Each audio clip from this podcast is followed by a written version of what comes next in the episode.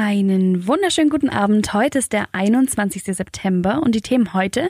In Ulm wird diese Woche noch gestreikt. In Biberach ist die Oberbürgermeisterwahl doch noch spannend geworden. Und in Bayern überlegt man, wie man mit den Corona-Obergrenzen umgeht. Der Nachrichtenhappen mit Lara von Dohlen.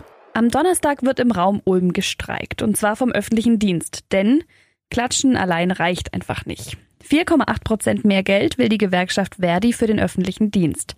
Die Arbeitgeber haben bisher angeboten gar nichts. Jetzt sind deshalb Streiks geplant in Friedrichshafen am Mittwoch und in Ulm am Donnerstag.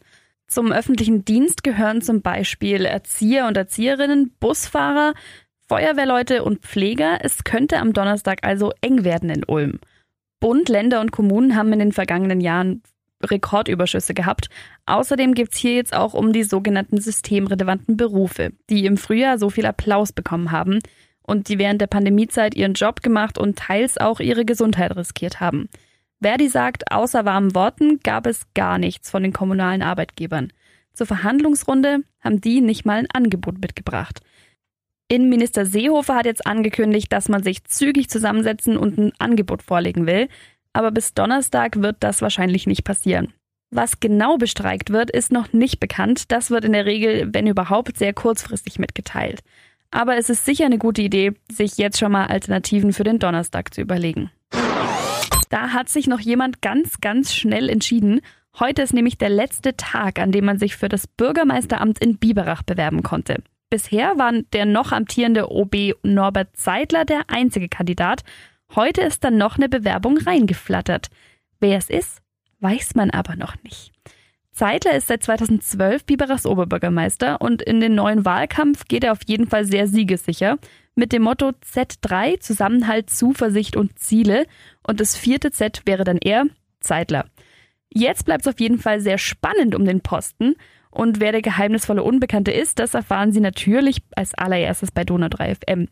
Ob der oder die Kandidatin dann eine Chance gegen Norbert Seidler hat, das erfahren wir dann alle bei der Wahl am 18. Oktober. Der Nachrichtenhappen Coronavirus.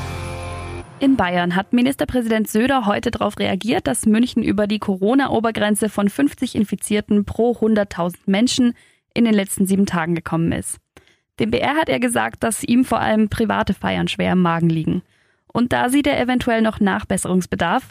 Wenn die Vernunft nicht hilft, dann muss gesteuert werden, sagte Söder im Interview. Ein Lockdown will er aber auf keinen Fall und auch die Wirtschaft will er auf gar keinen Fall belasten. In München gibt's deshalb jetzt schon neue Beschränkungen, nämlich ab Donnerstag. Da gelten für sieben Tage strengere Regeln. An manchen öffentlichen Plätzen müssen jetzt Masken getragen werden. Außerdem gibt's auch wieder eine Kontaktbeschränkung im öffentlichen und privaten Leben. In München dürfen sich ab Donnerstag nur noch fünf Leute treffen oder zwei Haushalte oder Verwandte in gerader Linie. Das hat der Oberbürgermeister Dieter Reiter heute beschlossen. Bei uns in Schwaben ist momentan Neu-Ulm am nächsten an der Obergrenze dran. Da wurde der Frühwarnwert mit 42,2 schon deutlich überschritten. In Neu-Ulm soll es im Moment keine neuen Beschränkungen geben, sagte uns Landrat Thorsten Freudenberger. Wir wollen keinen Lockdown. Wir wollen auch zum Beispiel die Maskenpflicht an den Schulen, solange es geht, auch wieder ausgesetzt haben, weil es eine große Belastung ist für Schüler und Lehrer.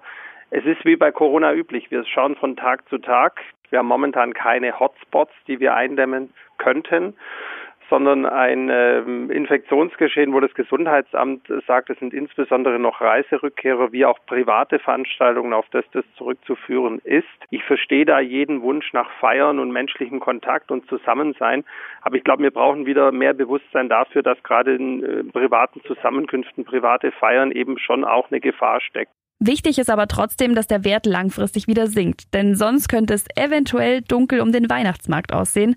Das hat Söder nämlich auch gesagt.